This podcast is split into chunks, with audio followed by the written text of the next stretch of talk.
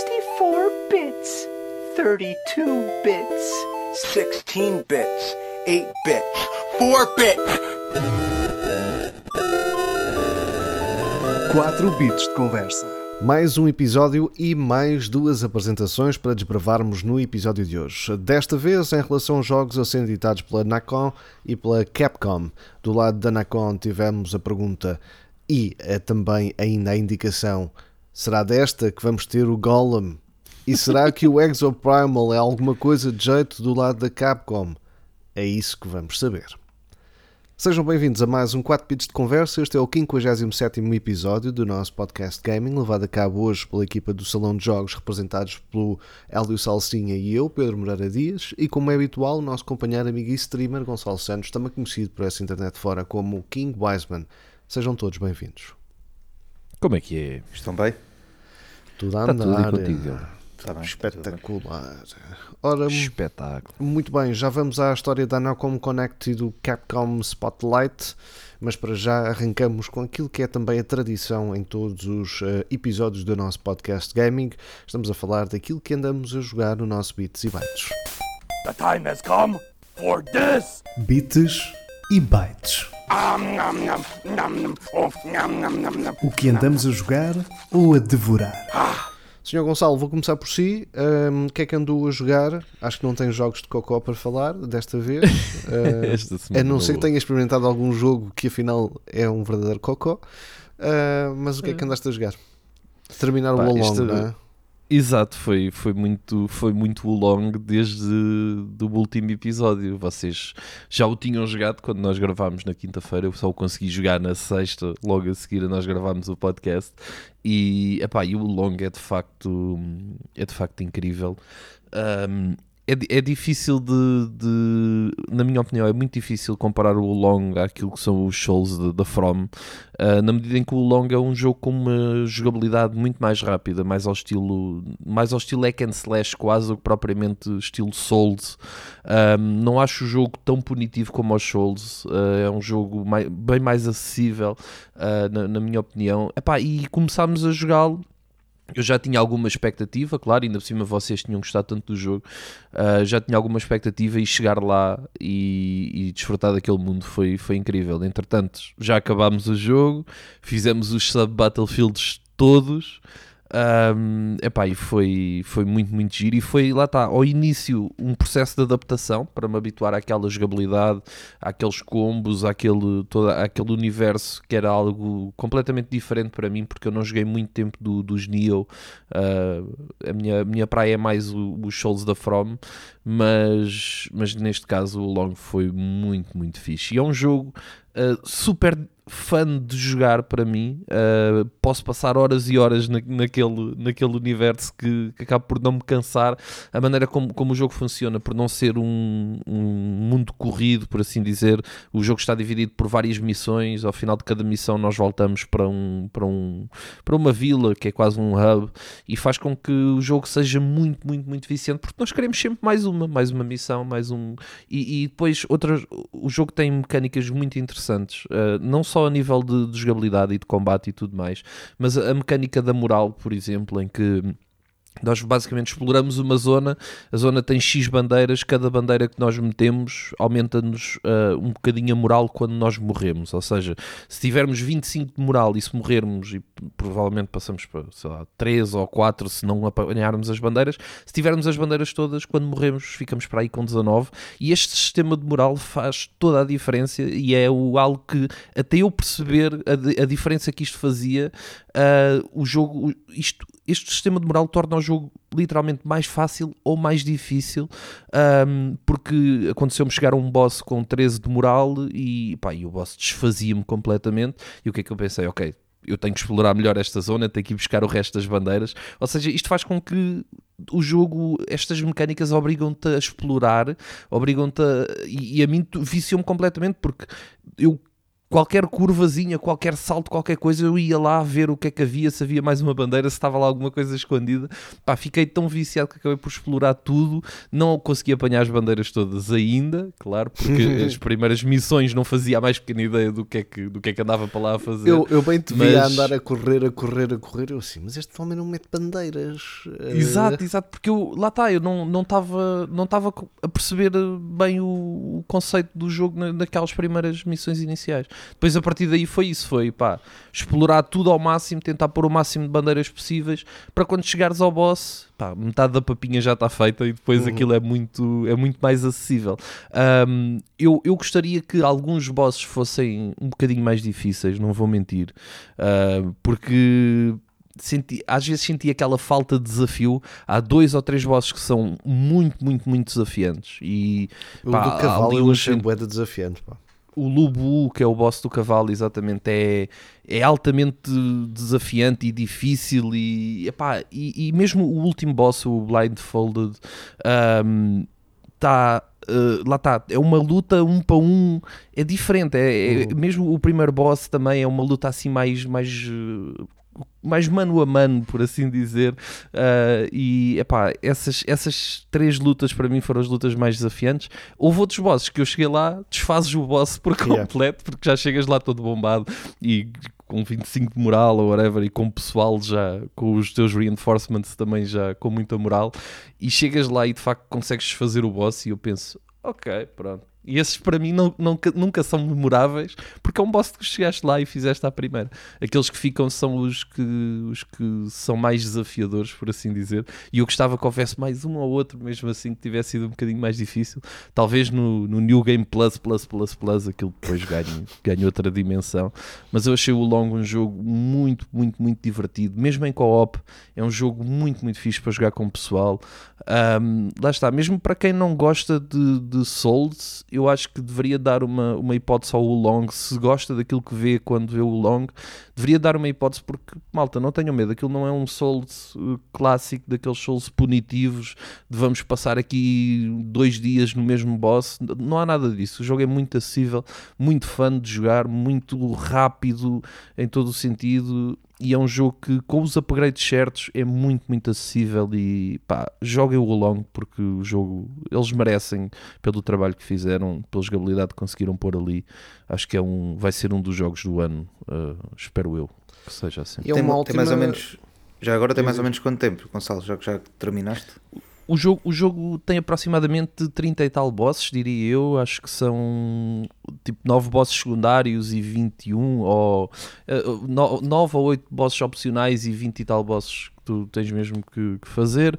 Pá, são algumas horas, o jogo, o jogo é comprido, mas não é nada também do outro mundo. Eu, eu quando o acabei, a sensação que eu fiquei foi, pá, eu jogava mais, jogava mais um bocadinho, percebes? Uh, porque já estava tão rotinado, uh, de metade, eu, eu sinto menos de metade, mas mais ou menos ali. Metade do jogo foi aprendizagem, a outra metade foi puro playground de, de diversão e de, de desfrutar de, daquele mundo, porque já estava, já, tá, já tinha ganhado as tais rotinas que, que eu não tinha. Mas não é um jogo muito, muito grande, até por acaso, acho que é um jogo bastante acessível e que lá está, para quem o quer, para quem tiver a oportunidade de o jogar em co-op com a jogabilidade que tem, com as mecânicas que tem, é um jogo muito, muito divertido para jogar com o pessoal também. O que, lá está, pode tornar alguns bosses, tais como estes três que nós falámos, uh, os que te permitem, porque há uns que não te permitem ainda. O primeiro boss, por exemplo, não consegues fazer em co-op.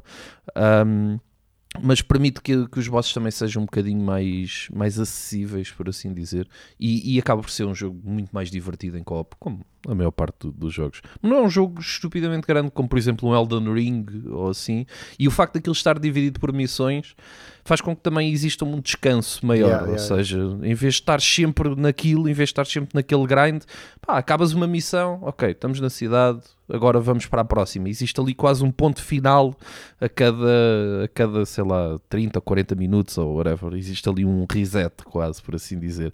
E, e tu não saberes o que vem a seguir faz com que tu queiras, ok, é sempre mais uma, percebes? Há sempre aquela ideia de vamos fazer mais uma missãozita.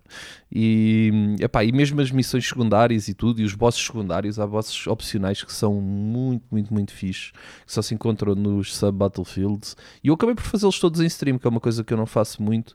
Geralmente eu faço mais o conteúdo principal e depois as coisas secundárias, se quiser, deixo para fazer fora da stream. E neste caso acabei por fazer tudo em stream, pá, porque estava a adorar. Só queria jogar aquilo, só queria o long e, e quando acabou foi exatamente essa a sensação. Foi, por mim havia, havia mais, isto continuava, que eu ainda não estou cansado. Curiosamente, a meio eu achei que estava quase a acabar o jogo. Ah, que é pois uma, é. é. uma ideia, é uma ideia um bocado parva. Quando eu cheguei ao Lubu, eu pensei, pá, Quando isto- chegaste ao dor do cavalo, não é? Yeah. e é, exato, quando eu chego ao Lubu, eu penso, ok, isto são mais três bosses e isto está feito. E nem sabia eu que estava a meio do jogo.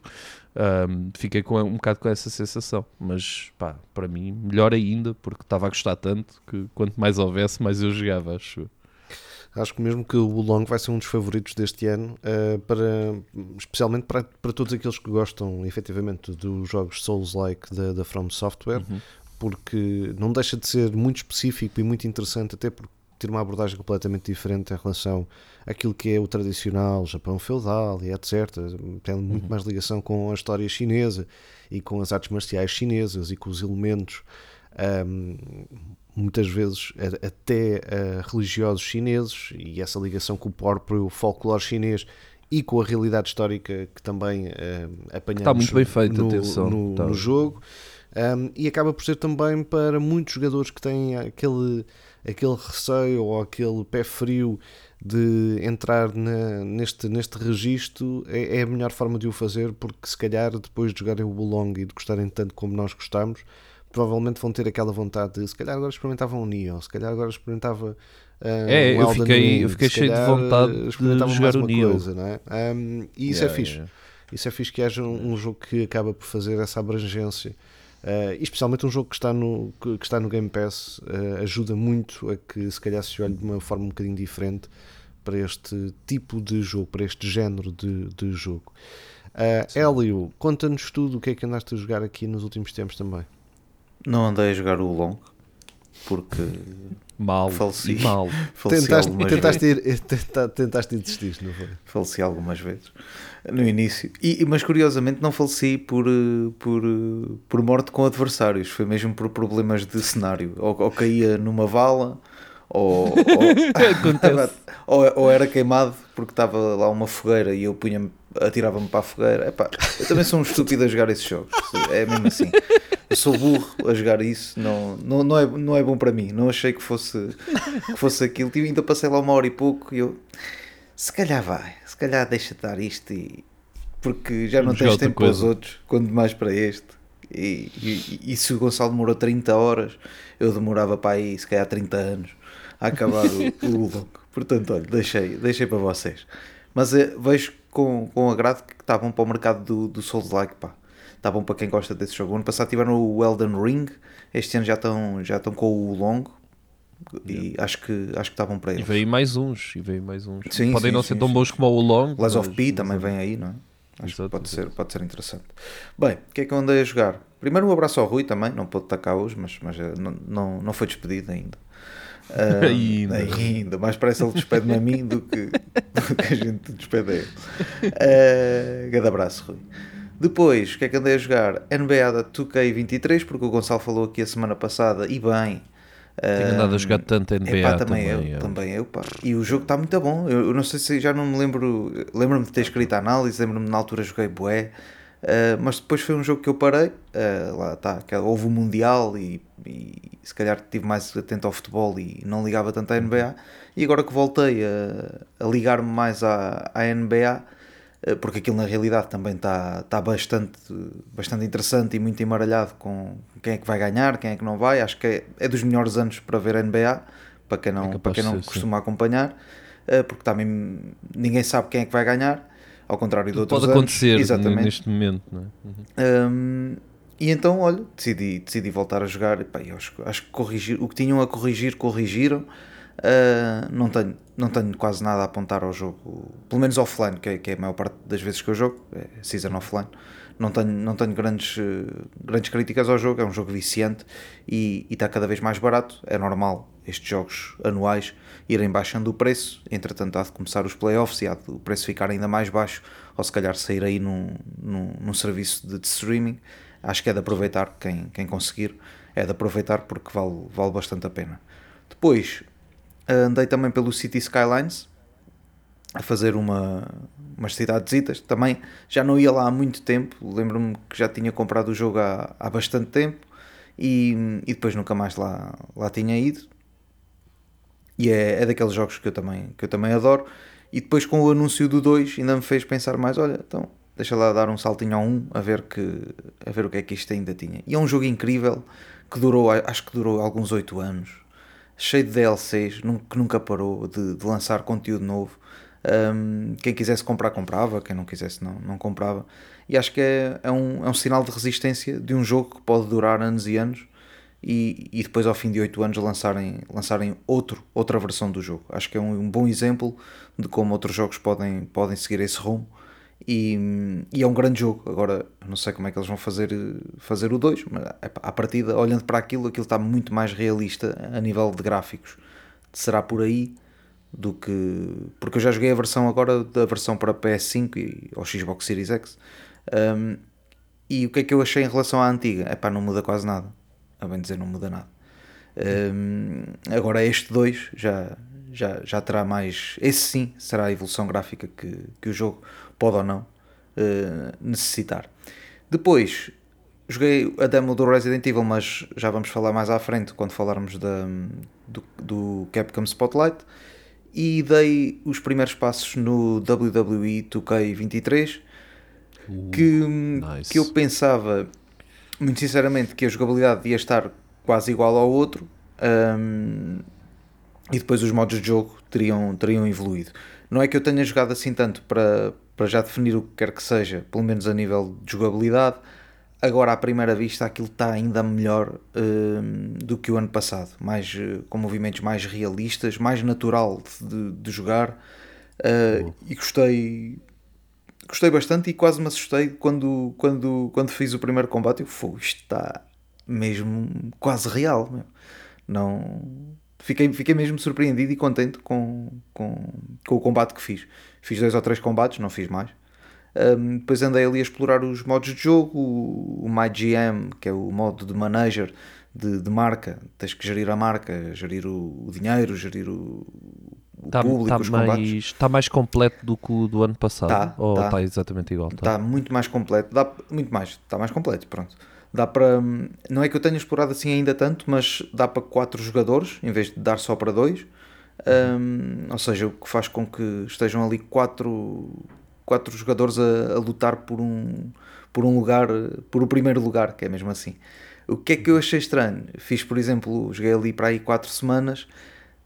A única parte que eu achei estranha foi que hum, até ao pay-per-view, aquilo temos que jogar as semanas até ao pay-per-view, uh, quando chegamos ao pay-per-view, 104 uh, foi a Survivor Series e podemos colocar 6 combates na, na Survivor Series. O que é que acontece? Cada show tem 6 combates.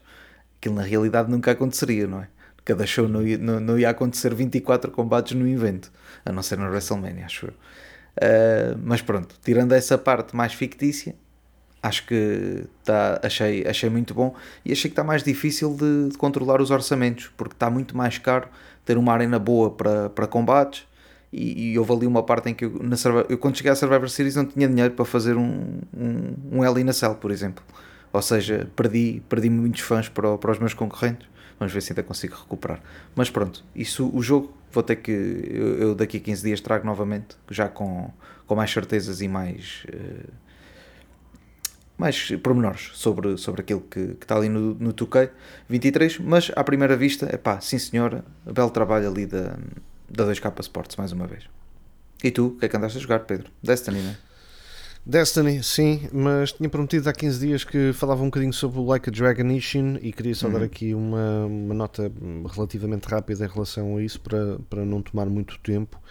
Mas estamos a falar de um remake, efetivamente, de um jogo que tinha sido apenas e só no Japão em 2014, o Ryuga Gotoku Ishin, que é basicamente a dizer Like a Dragon Ishin, e que agora foi tão transposto para aquilo que é a nova geração. É um verdadeiro remake no uh, seu sentido da palavra, não é um remaster, é, é mesmo um remake um, com todos os modelos e as cutscenes completamente refeitas e uh, com um ótimo aspecto gráfico.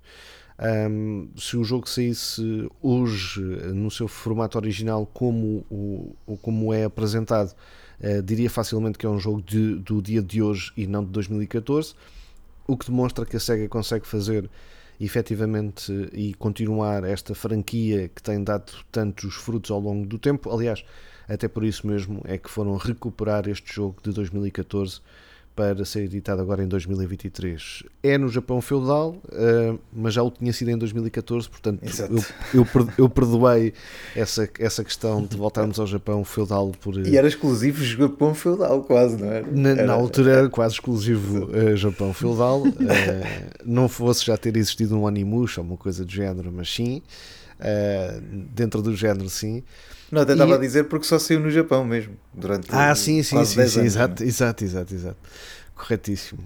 Um, e um, passa-se em 1860 uh, naquilo que foi um choque cultural para, para o Japão, que é a introdução daquilo que são as armas de fogo e a cultura ocidental a tentar-se uh, apoderar do continente asiático e acaba por ser bastante interessante o lado uh, cultural que isso acaba por trazer, em que os samurais, os ronins, uh, se deparam com esse problema de terem que se adaptar a uma nova realidade que tem a ver com as armas de fogo e com os quais, eh, por muito bom que sejam, mesmo a tentar cortar balas, as coisas são diferentes.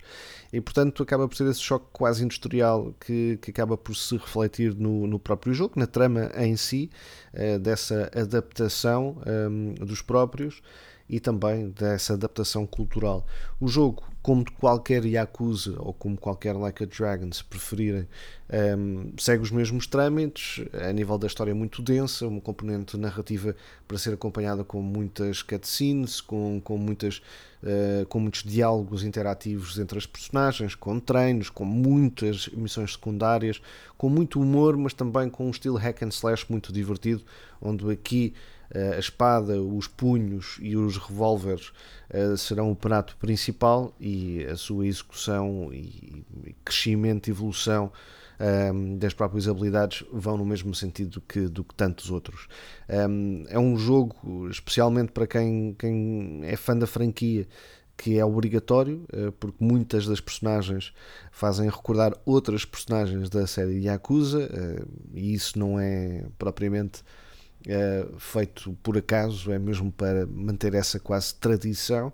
E depois é um jogo que é, tem uma componente de jogabilidade um pouco diferente do que os últimos, devido a esta questão de eh, aliar os revólveres e as espadas de, de samurai. Altamente recomendável muito grande, muito denso. É para quem gosta também de telenovelas uh, em formato vá uh, jogável, uh, porque é preciso ter paciência também é para, Já, para os, como os outros todos, a quantidade não? de diálogos, como os outros todos, mas faz parte da, da sua gênese, não é? Por assim dizer.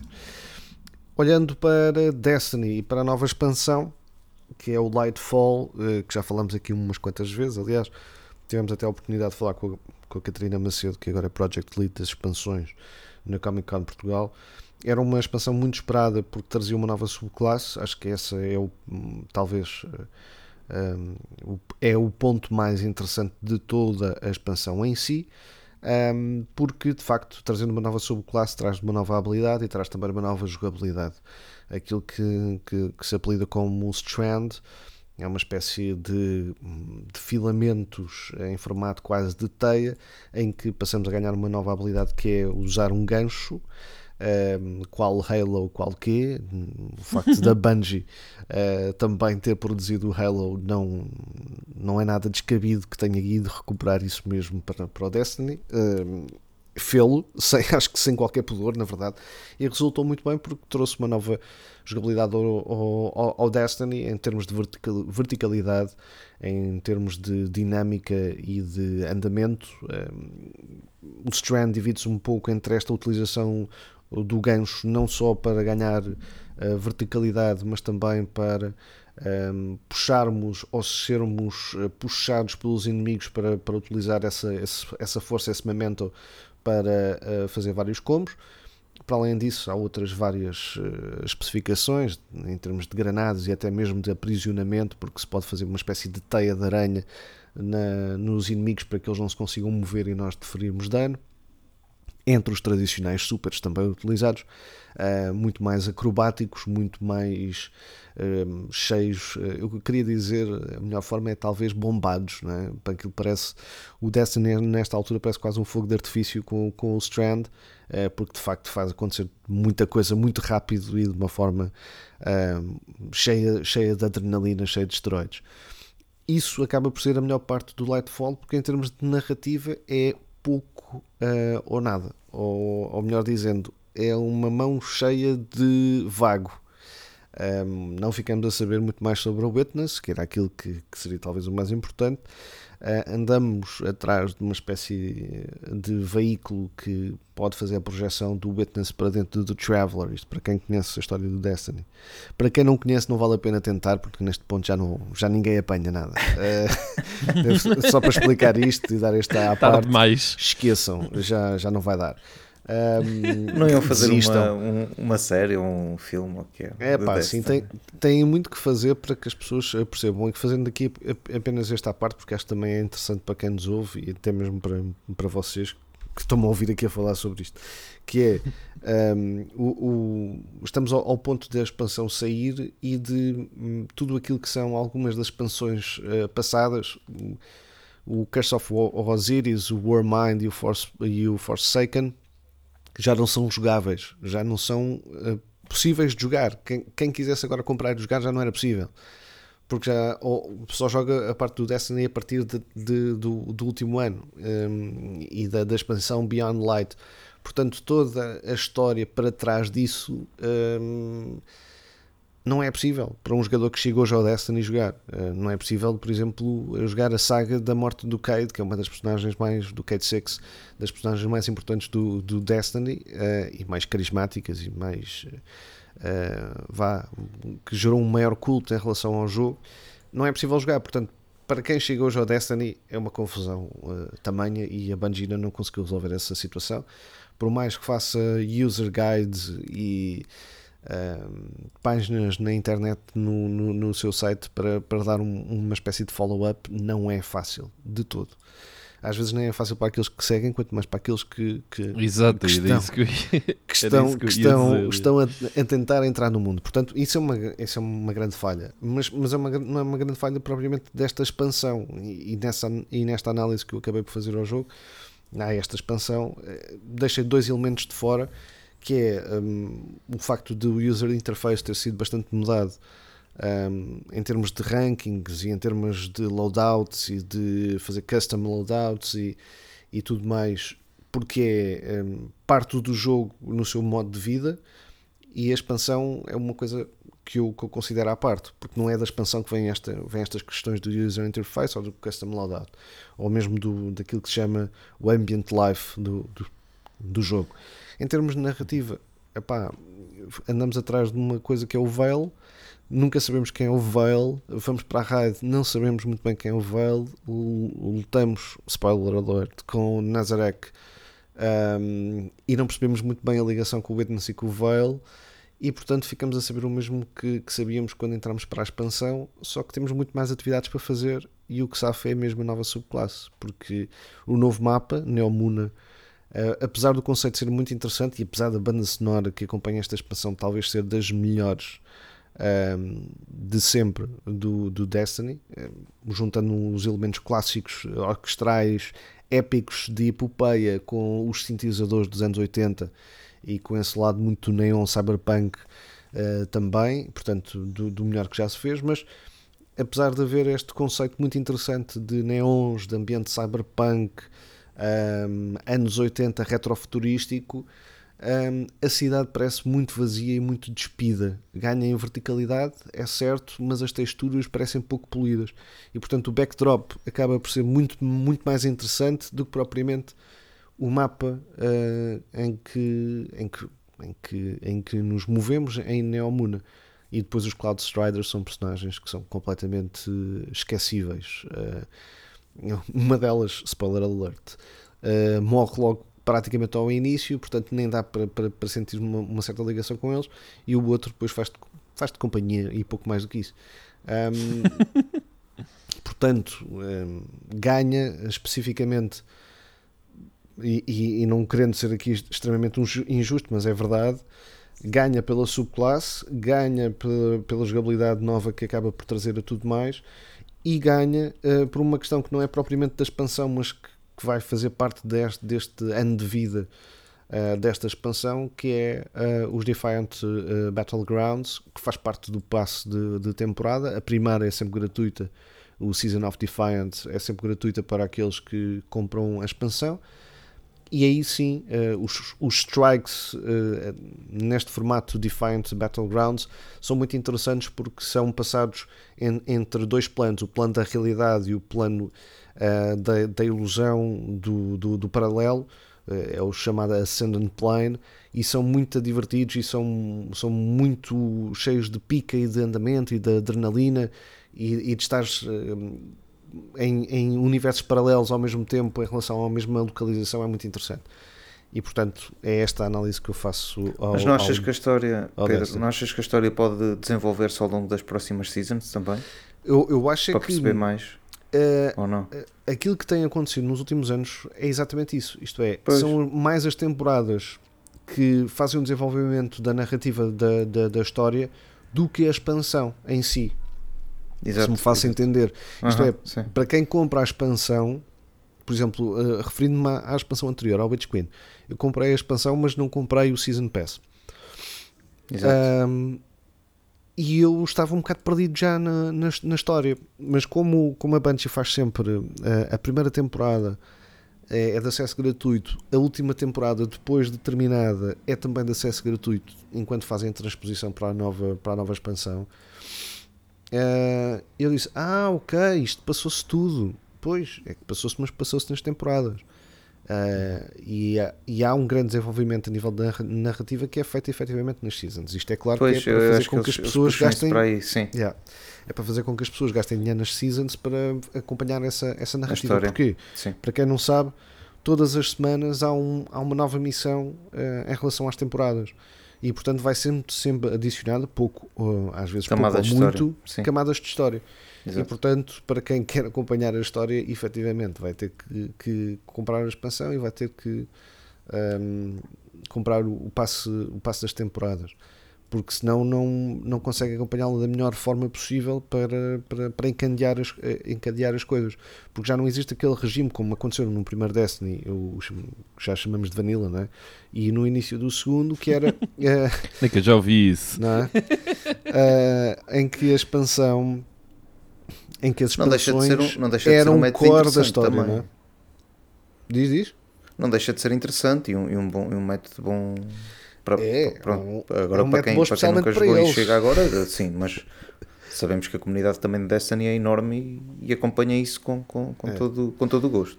Devo dizer que a comunidade do Destiny um, está um bocadinho dividida em relação a este, este Lightfall. Um, não propriamente um, pela jogabilidade ou pela subclasse que toda a gente está a curtir aprender a fazer as builds para esta nova subclasse e, e, e, a ver como é que pode jogar da melhor forma também em relação a todo o resto do conteúdo que já, que já tinha sido editado, obviamente. Mas em relação, ficaram um bocadinho defraudados em relação a, a, a, map, ao mapa da cidade de Neomuna, que às vezes é um bocadinho discrepante. Tem zonas efetivamente ricas, tem outras nem tanto um, toda a gente tem curtido muito as, as sidequests, as missões secundárias e as missões das exóticas porque dão ambientes diferentes e muito mais clássico Destiny, misturado com esta ideia cyberpunk e vectorial uh, que existe de, de, do ambiente retrofuturístico que apresenta o Lightfall. Mas depois, em termos da narrativa, toda a gente fica muito esquisita e toda a gente tem um bocadinho, quer dizer, toda a gente, aqui entre aspas, mas toda a gente tem ficado com esta sensação de que esta expansão Lightfall um, parece um acrescento para ganhar tempo para a Final Shape do que propriamente uh, ser uma expansão per si. Isto é, parecia muito mais que o Witch Queen estava já ligado com o Lightfall, até por uma, algumas questões de algumas exóticas que são apresentadas e da própria narrativa em si, um, do que propriamente estarem separados. Até porque o próprio raid é dos mais fáceis ou dos mais acessíveis, se assim preferirem, se calhar é o mais correto, do, dos últimos tempos. E aliás, a corrida pelos primeiros do mundo foi de 2 horas, 2 horas e 25 minutos, não me falha a, a, memória, foi a mais rápida de sempre. Também foi a mais jogada de sempre, o que quer dizer que, que, okay. que é mais acessível de sempre. Um, Ou tem mais jogadores também. E o que, o que provoca com que mais jogadores tentem, mais jogadores uh, vão fazer a, a esta raid. Mas esta raid chama-se Root of the Nightmares. Mas esta raid parece muito mais uma dungeon do que propriamente uma raid. Uh, até porque há algumas mecânicas que consegues uh, fazer com um ou dois elementos e as raids geralmente nunca consegues fazer as mecânicas a não serem emparelhados 2-2-2 ou 3-3 um, e nunca consegues fazer uma mecânica com uma pessoa sozinha e as outras pessoas a, a darem DPS ou, ou, ou, ou, clearing ads, não é? Portanto, um, fica aqui um, um, certo sentimento de que isto era, já era complemento de outra coisa qualquer, não propriamente uma expansão per si, mas pronto, a ver, vamos. Um, não está mal, não está aquilo que, que se calhar nos venderam ou que esperávamos e em termos de narrativa está muito curto para já. Eh, veremos seis temporadas depois uh, acabam por ajudar alguma coisa nisso. Mas pronto, já falei aqui de Lightfall até, até para o ano. Ficamos por Portanto, aqui, não é? Está ótimo. Eu estava a tentar, tentar ser curto, mas depois sim, sim. está quieto. E não há Bem, história, fora soubesse. Uh, epá, a história também era muito fácil de resumir. Estou a brincar. Mas pronto, vamos lá então àquilo que é o nosso tema central do episódio de hoje, apesar de parecer que é o Bits e Bytes. Vamos falar do Nacon Connect e também do Capcom Spotlight. Vamos começar pelo Nacon Connect, um, dos quais um, surgiram vários jogos do seu catálogo, cerca de 16. Alguns dos jogos são os mais atrasados de sempre. Um, onde o Robocop teve direito a trailer de gameplay. O Test Driver Unlimited Solar Crown continua desaparecido em combate provavelmente perdeu-se aqui numa ruela de Hong Kong no Japão, ou, uma, ou uma coisa ou uma coisa do, uma coisa do género. Um, quais é que foram os vossos uh, principais destaques? Uh, tivemos vários jogos é claro há sempre uma componente de desporto muito associada. Há também uh, aqui o Golem, que, que podia ser uma, uma, expectativa para aqueles que ainda acreditam que este jogo vai, vai acontecer. um, e depois tínhamos alguns. Uh, tivemos quatro anúncios em, em especial uh, e em primeira mão. Quais foram os vossos destaques? O Gonçalo, vou começar por ti. Uhum. Uh, é assim, eu não fiquei propriamente de queixo caído com nada daquilo, daquilo que vi ali, convém dizer. Um, o Gangs of Sherwood parece-me um jogo que até poderia. É, não estava à espera dessa, Gonçalo. Não era, um jogo giro, era um jogo giro para ir para o Game Pass e para, e para curtir ali umas horinhas com o pessoal. Isso foi porque não jogaste o Robin Hood, pá. Pois, também é verdade. Mas, mas pronto, uh, parece-me ali sendo um jogo assim de ação e tal. Não pronto, pode, pode escapar aqui no meio dos pingos de chuva. Estilisticamente até estava agradável, não é? Sim, sim bah, lá está. É aquilo que, daqueles que eu vi ali, pareceu-me ser do, dos únicos que eu disse: olha, se calhar até, até íamos lá e até, até era capaz de curtir disto. O, o Isle of Man, o TT, o Ride on the Edge 3, pá, eu não joguei nenhum dos outros. Eu, eu, eu joguei dois. Eu gostava muito que houvesse um jogo de motas que, que fosse, fosse bom. decente, exato, é decente, já, para mim já era fixe. Porque imagina, eu no GTA eu adoro uh, andar de moto no GTA, para mim é o, é o jogo mais libertador para andar de moto, porque a jogabilidade não é má e tens, tens aquele mapa todo e, pá, e acaba por funcionar muito bem. Mas depois, MotoGP, ficamos 4 horas para conseguir fazer uma curva. E, a, uh, e o TT é igual, digo. Yeah. E este, este também me pareceu dentro da mesma onda. E eu pensei, pá, eu queria um jogo de motas que fosse acessível Ô, e que ô, fosse. ô, Gonçalo, fun tu não chegaste de a jogar um, um jogo que eu acho que era da Sega, Hélio, se calhar podes-me ajudar nisto, que era uh, Motor Racer ou uma coisa assim parecida, que Diria era, que que era muito parecido, vá, em termos de ideia, de conceito, deste Uhum. Isle of the Man, Isle of Man, uh, um, porque era efetivamente andar com motas de alta cilindrada em estradas. Mas era muito arcade, estás a Mais ver? arcade, não quer, sim. não quer dizer Uhum. que era tipo super hang-on, uh, mas isto acho que a primeira vez que saiu até saiu para o PC, mas era muito uh, corrida de estrada. hum, Imagina, tipo, quase Need for Speed de motas, estás a ver? Exato, exato. Eu No- acho que era isso jogo- que fazia falta. O jogo mais engraçado. eh, eh, Desculpa, Gonçalo, estar aqui a. Diz, entrar. vai, vai, vai. Mas é, é engraçado que há muito jogo, há muito, há algumas franquias de, de jogos de motas, não é? E, e são quase todos eh, simuladores, ou seja, aquilo já é de nicho, Yep. ser mota. E depois nunca ninguém explora a outra parte que pode, que pode, pode levar aquilo a mais público. O Ride é, é simulação, o MotoGP é mais simulação, o TT Isle of Man é simulação. Um, eu- um dos jogos de motas que eu me lembro era o Drive Club Motas, Ah, que yeah. era, é, que era dos jogos mais simples motas, de jogar e era fixe. Portanto, Lá está, eu acho que falta, acho que falta isso. Temos muitos simuladores de motas. Uhum. Epá, e o, o MotoGP, por exemplo, é um jogo que tu vês que está extremamente bem feito, Exato. na medida em que todos os detalhezinhos, eh, tens que prestar atenção a tudo, as- a entrada na curva, as travagens, etc. Tudo isso epá, é primordial porque se tu falhas o mínima coisa que seja, vais-te espetar logo, é automático. E, epá, e por um lado é, é desafiador, mas ao mesmo tempo, passado um tempo já estás cansado porque pá, só queres dar uma voltinha de moto no, no fundo, não é? E acabas por andar ali aos trambolhões horas e horas. Ah, mas pronto, gostava que, que de facto houvesse algo, e acho que este jogo poderia ser algo assim um bocadinho mais arcade e que não precisava tanto de ir atrás da- simulação, mas aparentemente não é, não é por aí que eles vão.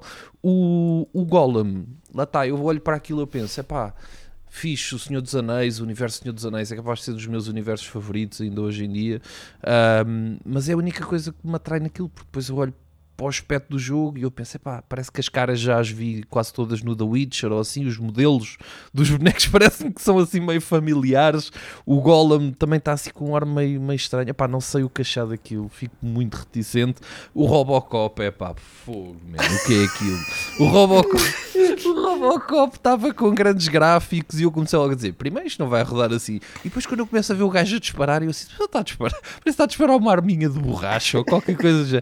Pá, muito manhoso, meu, muito manhoso. Achei aquilo muito, muito, muito, muito estranho. Não, não- nada ali me fascinou. Há, um, há um jogo para mim. eh, é capaz de ser dos melhores jogos da, da NEC e teve presente também nisto, que é o Session. Eu, eu comecei a jogar o Session aproximadamente há duas semanas.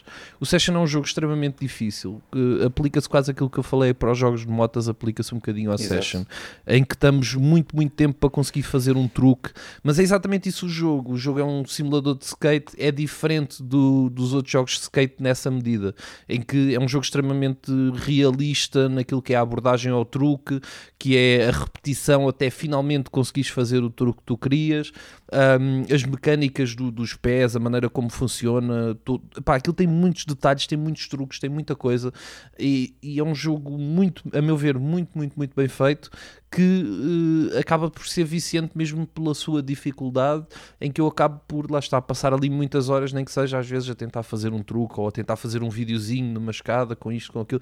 Pá, o jogo, eu, eu gostei mesmo muito, muito, muito do Session e continuo a jogá-lo. Estou há duas semanas viciadíssimo. Poderia ser um dos meus destaques no, no Beats e Bytes, de facto, porque passei muitas horas a jogá-lo. E não sei como é que está feito o porte para a Switch ou como é que resulta. Eu tenho, para mim, deve ser um pesadelo jogar o Session no- com os Joy-Cons, não é? Porque aquilo muito pequeninos, os espaços analógicos, é capaz de funcionar bem a nível de de performance estiver bem otimizado, mas tem que ser para algum medo em relação ao- aos controles. Mas o Session, de facto, acaba, a meu ver, acaba por ser aquilo que é o, o, o meu fator mais interessante na, na Nacon.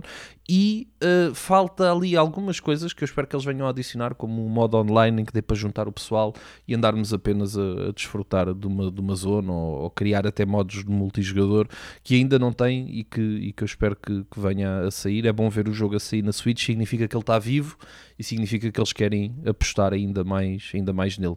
Pá, mas pronto, uh, foi, a meu ver, foi um bocadinho isto e o Robocop pá, não leva o prémio para jogar uma quarta-feira.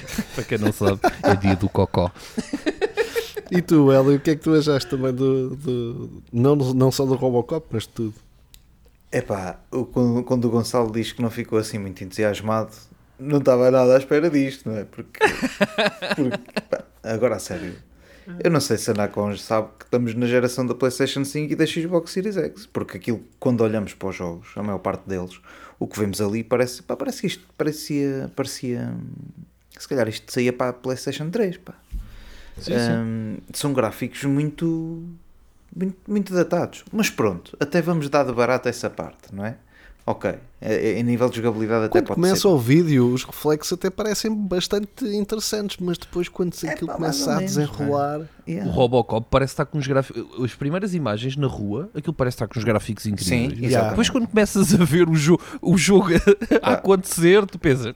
Hum, afinal, ok. Há aqui jogos que nem vale a pena falar deles, não é? Porque eu nem, nem sei. Sim, o, sim. o Raven Swatch parece-me o diabo da Wish. Da, da Wish. É, é, Mandaste vir o Diablo da Wish e, e jogas o Raven Swords.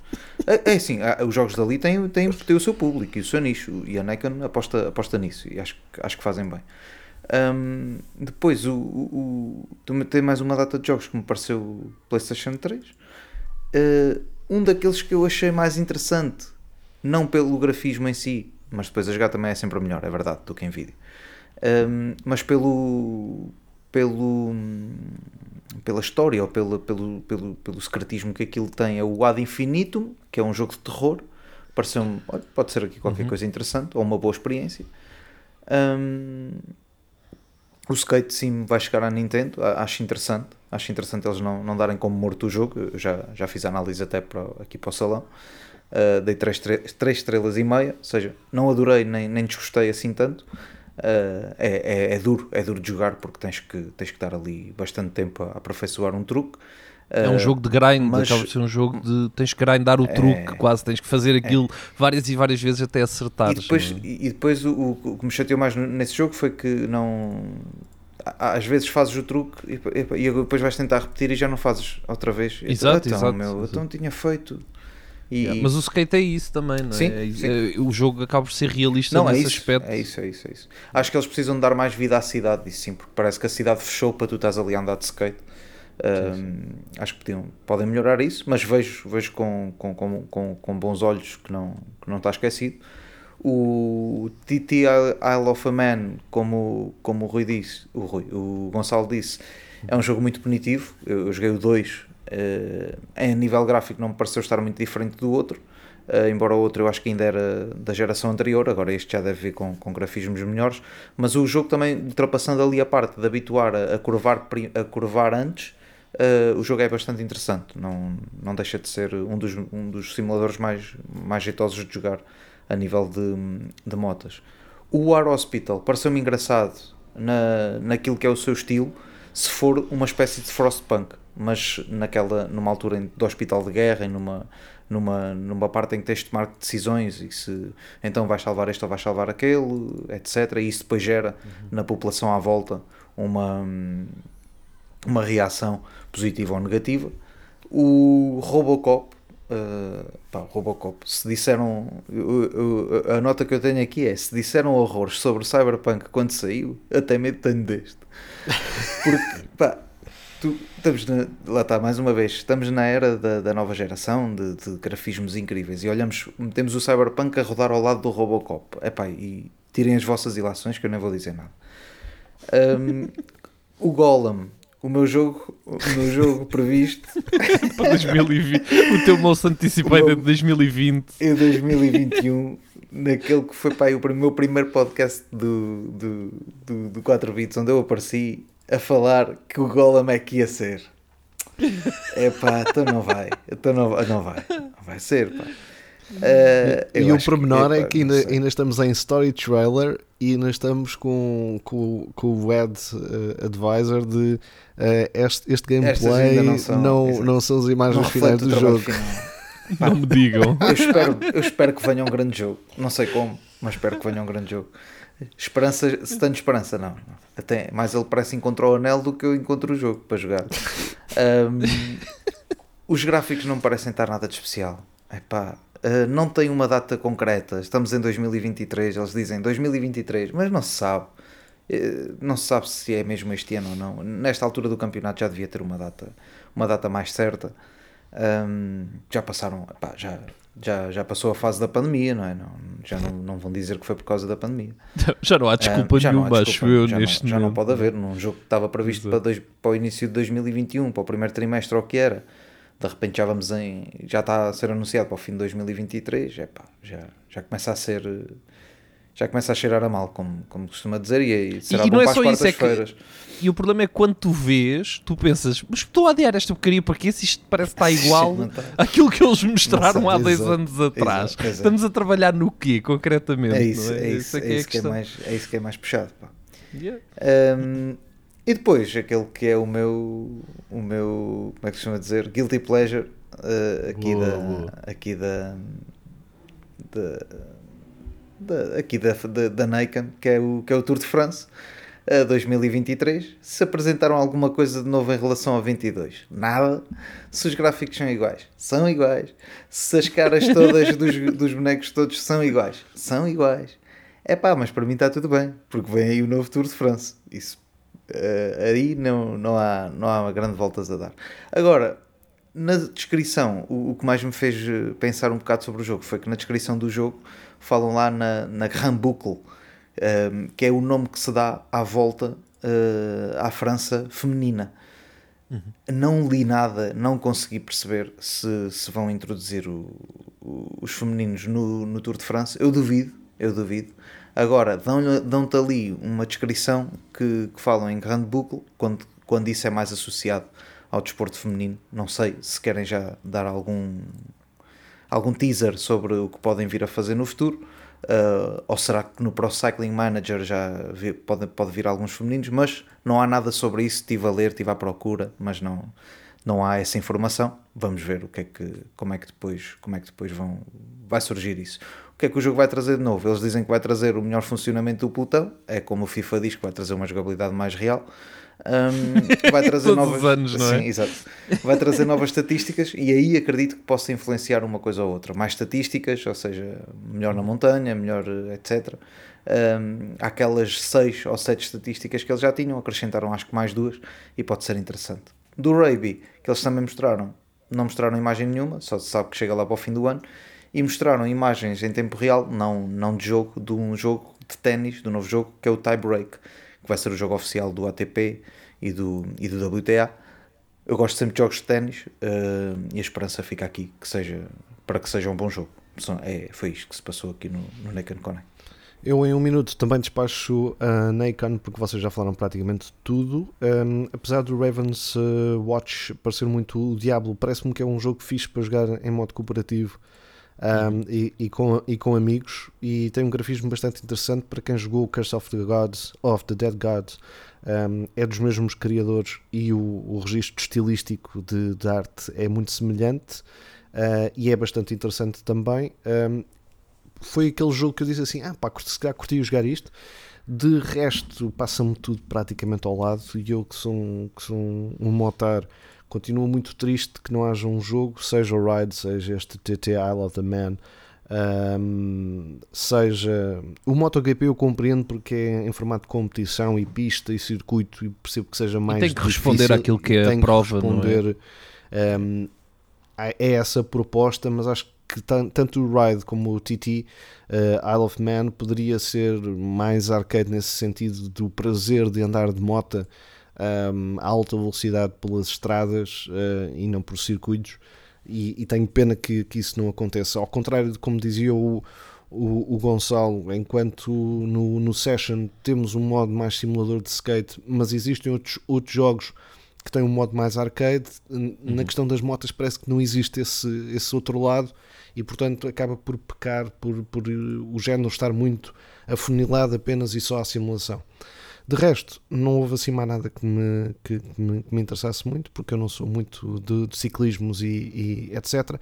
Acho que o Clash Artifact of Chaos acaba por ser uma proposta interessante e diferente por, por ter ali umas componentes de jogabilidade diferente, eh, mostrar o third person com, com o first person e com uh, o dia e a noite, a personagem se, ser diferente e o ambiente e os inimigos também.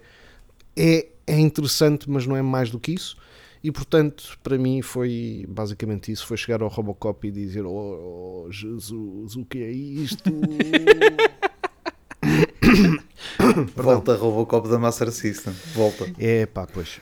Um, fiquei com a mesma sensação do que vocês. No início, aquelas imagens para assim, uau, fixe, ok. E depois, quando aquilo começa-se a mexer e quando o Robocop começa a correr, que é uma coisa que, que me faz muita confusão.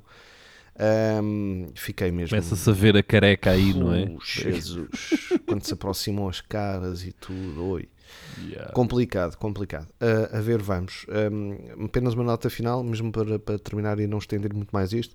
Continuo à espera que o test drive diga alguma coisa de si e não apenas imagens de como é que vai ser um, basicamente a compra de carros, como tem acontecido, e continua a não se ver nada do próprio test drive um, a ser uh, jogado por assim dizer. E com isto passamos rapidamente para a Capcom Spotlight, um, tentarmos aqui ser relativamente rápidos, até porque não foram assim muitos os anúncios, mas porque podemos falar do Resident Evil 4, que hum, nessa mesma Capcom Spotlight foi apresentada que, que, estaria uma demo disponível e alguns de nós eh, já o jogaram. Também a data de lançamento do Exoprimal com Open Beta também nestes, nestes dias e que eu também já experimentei e tive a oportunidade. Fora isso, uma nova comentadora para Street Fighter VI, um, coletânea de jogos do Mega Man com, com, novo, com novas adições. Uh, um pouco mais de Ghost Trick, Phantom Detective e também do Monster Hunt, uh, Hunter Rise Sunbreak a chegar às consolas. Uh, rapidamente, os destaques, Gonçalo. os destaques para mim são o Exoprimal no Game Pass.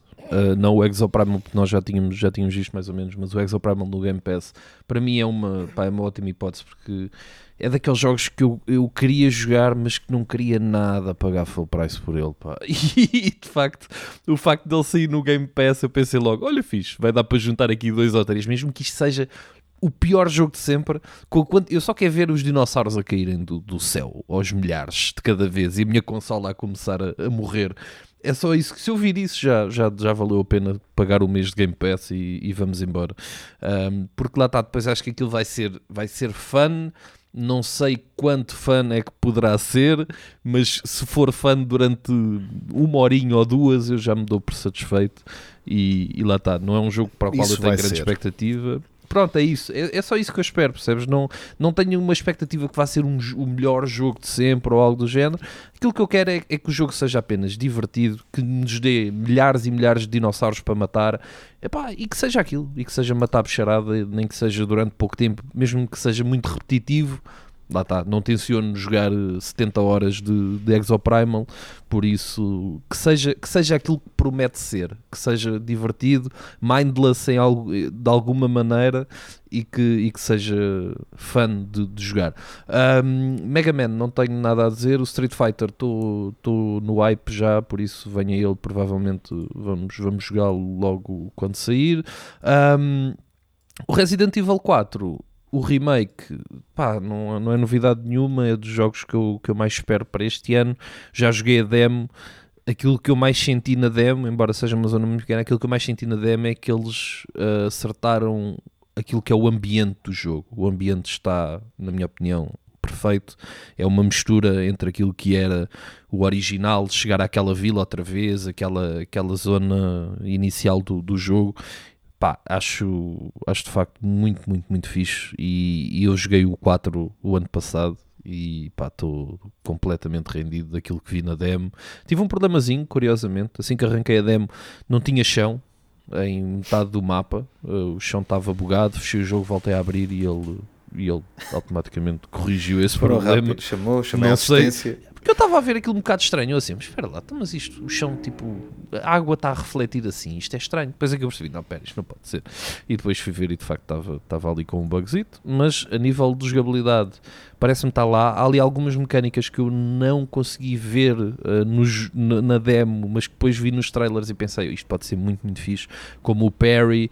Uh, ali uh, tem muito potencial, é um jogo que não vale a pena dizer muito mais coisas, porque pá, é só ele sair e vamos jogar logo assim que sair. E principalmente da demo, aquilo que eu destaco é o ambiente que parece-me estar exatamente no ponto. Muito bem. Sr. Hélio, teve também a oportunidade de jogar o Resident Evil 4, o remake, a demo? Sim, sim. Um, e é, é, é, o que o Gonçalo diz, é o ambiente. E, e é lembrar-me daquilo há, há, quase 20 anos atrás, ou há 20 anos, já nem, já nem sei bem. Sei que era um puto quando, quando joguei aquilo e lembro-me de ter medo na altura e lembro-me de estar, estar a jogar ontem e de ter medo. De ter medo, muito medo mesmo, pá, quando aquelas caras tão realistas começam a olhar para ti com uma foice com, com, com, com machados a apontarem-te e olharem com aquela cara tipo vou-te matar, cabrão. o voice acting está bom, meu voice é, acting está muito parecido uma, ao original. Há lá uma tá parte que tu sais da, da casa, eu já nem me lembrava disto. Tu sais da casa, eles começam a olhar pela janela com aquela cara realista e eu, ai, ai, ai, ai, ai, ai, ai, ai, ai, oh, meu Deus do céu. Depois o, eu joguei na Playstation 5, o DualSense está muito giro com, quando, quando vais a, perto do polícia, ele está a ouvir lá o, as, eh, as indicações pelo rádio, essas indicações tu, tu ouves no, no comando, é muito engraçado. Uh, uh, os tiros com os gatilhos também também está tá tudo operacional, ou seja, quando, quando faltam quando, quando, vai, quando o, o tiro fica quase preso, tipo, tens que dar mais força na, na, na pistola, uh, no, no, no, R2, por exemplo. Um, e achei engraçado. Epá, depois eu já não me lembrava bem, lembrava-me da, daquele, daquela vila, lembrava-me do que se passava ali, que vinham todos para te matar. Isso lembrava-me, porque tens que fazer aquilo mais ou menos em stealth, até vir o homem da motosserra, que eu já não me lembrava serra. daquilo, meu. Eu, eu disse, ah, este gajo, pá, que eu, que, que eu fiquei para aí quase um ano que não conseguia passar do início do jogo, tem que ser o meu irmão na altura a passar. Uh, e eu, hoje em dia não, eu não consegui, eu não passei a demo toda, porque eu, eu, eu morri sempre com, não, não, joguei para aí três andar, vezes.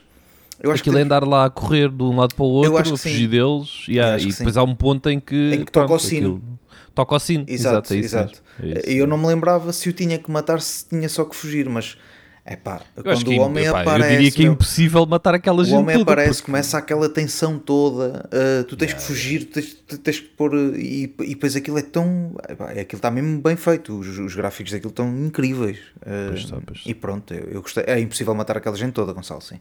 É, é mesmo é, impossível, porque, porque não tens, tens mesmo que andar ali a fugir até tocar e... o sino da igreja e depois eles vão todos para ali, para aquele culto, para aquela igreja e, e o jogo vai seguir o seu, o seu rumo normal. Uh, li aí alguns que acho que é possível encontrar outras armas no, no, na demo. Epá, eu sinceramente não explorei, só, só encontrei aquela do início uh, em que tens 10 tiros de cada vez. Uh, depois vais encontrar mais cartuchos. E... Mas epá, é o Resident Evil 4, é... só que com gráficos para, para hoje e é o ambiente, Exato. é isso mesmo. Adorei o jogo, jogava já, jogava, ficava já a jogar hoje o dia todo. Quem já está a jogar não, não está aqui para falar pois sobre não, o assunto. É verdade. Um, eu falo muito rapidamente, até porque será o, o destaque para mim. O Exoprimal, um, não por ser eh, um, um destaque de aí é jogo do ano, mas por ser um destaque de olha, afinal até não está tão terrível. Um, tinha umas expectativas muito, muito baixas em relação yes. ao Exoprimal. A, a, a, nível de premissa em si, continuo com expectativas baixas, mas. Uh, Ele parece no, bastante parvo nesse aspecto. Não, no, não no, no, no, mau sentido de. Epá, pois isto não faz mesmo lógica nenhuma. Não, não faz lógica, mas pelo menos uh, está bem atado um, a nível de, de premissa e a nível da pequena narrativa que foi apresentada uh, na beta.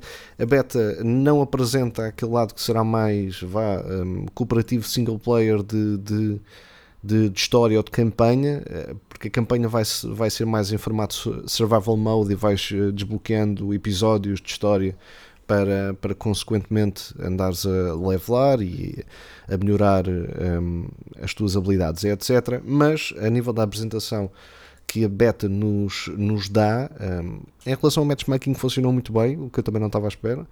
Um, e depois aquilo que apresentou foi um mapa de uma missão uh, PVE uh, PVP, um, isto é, com as duas componentes, onde tens uma, uma parte, uma área da, da missão de, uh, dividida em algumas fases contra alguns bosses, de, ou bosses, digamos assim, dinossauros mais difíceis, por entre um, um, um, um T-Rex ou, ou um Triceratops onde com a tua equipa tens que, a equipa de 5 de cada lado, tens que tentar derrotar o maior número de dinossauros que vêm de portais. É tão simples quanto isto, por mais ridículo que às vezes possa parecer. Um, e depois tens várias classes, tens vários exosuits uh, para, para usar, tens o tanque, tens o suporte, tens o, o mais. Um, mais sniper, o mais um, ataque de, de de corpo a corpo, de mais uh, all-rounder, uh, se quiseres. Um, Pareceu-me ver muito mais, e aquilo que tem acontecido com o Exopamel é que existe muito mais exosuits do que ao início se, se pensava e também era demonstrado. Há já uma boa diversidade em relação ao número de, de um, de, de, classes que existem e que, podem, e que podem utilizar, o que eu acho que é bastante interessante e que parece-me que é bem conseguido é o quê? É que tu vais com uma classe na missão e podes trocá-la uh, quando quiseres, o que é muito fixe. Uh, é fixe. O que eu não estava à espera, pensava que era ok, escolhes a classe quando inicias a missão, mas não, podes trocar de exosuit a qualquer instante, aquilo tem tipo um ligeiro cooldown de 5 segundos ou qualquer coisa do género, para trocar, imagina, estás de tanque para, para aquela fase e passas para, para suporte na fase seguinte, porque imagina, entras na fase de PvE um, de, de, PVP, aliás. Um, e portanto, aquilo são aquilo que eu joguei foram 3 barra 4 fases contra, contra inimigos, contra, contra o computador, por assim dizer. Um, e depois há uma quinta fase que junta as duas coisas, em que temos que recolher uma espécie de data e de fragmentos ao mesmo tempo que a outra equipa também o está a fazer, mas estamos no mesmo mapa contra a outra equipa, portanto temos que andar ali um bocadinho entre recolher elementos e ir varrendo os adversários para que consigamos fazer no melhor tempo. Também parece-me interessante que está dividido um, sempre que acabas uma fase, uh, dão-te a indicação de que estás um, a fazer um melhor tempo do que a equipa adversária ou estás a fazer um pior tempo do que a equipa adversária, porque nessa fase final onde existe essa, essa mistura entre PvE e PvP, aquilo que acontece é que se tiveres uh, com um tempo melhor do que, a, do que a equipa adversária, ganhas ali um, um, certo tempo para fazer, para recolher mais rápido do que a outra equipa que ainda não lá chegou. E portanto, parece-me que tem aqui alguns conceitos bastante interessantes que, que podem uh, tornar o jogo divertido, não como, como tu dizias, Gonçalo, aí eu vou comprar isto full price e vou jogar, uhum. mas estando disponível no Game Pass de um, ehm, todos lá irmos experimentar sim, e jogarmos sim, todos sim. juntos. É que é isso, é que Exatamente. o Game Pass depois todos termos. Quem tem, quem tem Xbox hoje em dia, a partir de ter Game Pass. O que significa que o jogo que está disponível sai no Game Pass. Logo tenho mais amigos com, com Game Pass que também vão, vão ter o jogo uhum. naquela altura. É diferente de termos 4 ou 5 pessoas a comprar o game a full price e jogá-lo, porque isso sabemos que dificilmente iria acontecer, não é? Por isso acho que tem ali algum potencial. Também vejo isso. Em, em termos técnicos, a nível de fluidez, de mecânicas e de, de jogabilidade, parece-me bastante fluido surpreendentemente uh, bem conseguido em termos gráficos para, para, aquilo que eu estava à espera, até pela quantidade de hordas e de inimigos que aparecem. Uhum. Portanto, uh, pareceu-me bastante interessante. Tendo em conta que o jogo só sai em julho, uh, parece-me que está num bom caminho para, para ser uma surpresa, não para ser o, o jogo do ano, mas para ser uma, uma boa surpresa, um bom uhum. turnover. Uh, daquilo que poderíamos esperar de, deste jogo. Uh, portanto, fica. O Sharknado dos dinossauros. É um bocadinho. Que seja, assim, dinossauro seja, venha ele. Que seja, ele, mas tanto bem conseguido, aquilo até pode ser divertido. E, e, pelo menos está a caminhar é a passos largos para isso, e isso, olha, é interessante. E fazemos aqui também o nosso meia-culpa de termos logo afundado o jogo, e afinal, olha, até, até poder ser alguma coisa de interessante. Reta final do nosso episódio do 4 Bits de Conversa, temos ainda tempo para terminar com o nosso quiz. Que jogo é este? Ora bem, esta semana é a vez da dupla Gonçalo e Hélio tentarem adivinhar o som que apenas eu hoje uh, trago aqui para o quiz. Vamos lá ver se, se adivinham. Uh, como toda a gente já costuma dizer, é pá, esta é de borla. É, Vamos pá, lá é, mas é, repara que é mais difícil fazer o pleno, é mais fácil fazer o pleno, mas também é mais, difícil, é mais fácil Não errar, errar tudo, não é? Tá, vamos lá. Então, vamos lá ver.